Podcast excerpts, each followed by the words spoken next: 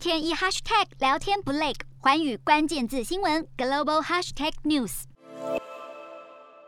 随着印中关系转趋紧张，从二零二零年六月以来，印度政府已经禁止两百二十四个中国应用程式，包含抖音、微信等。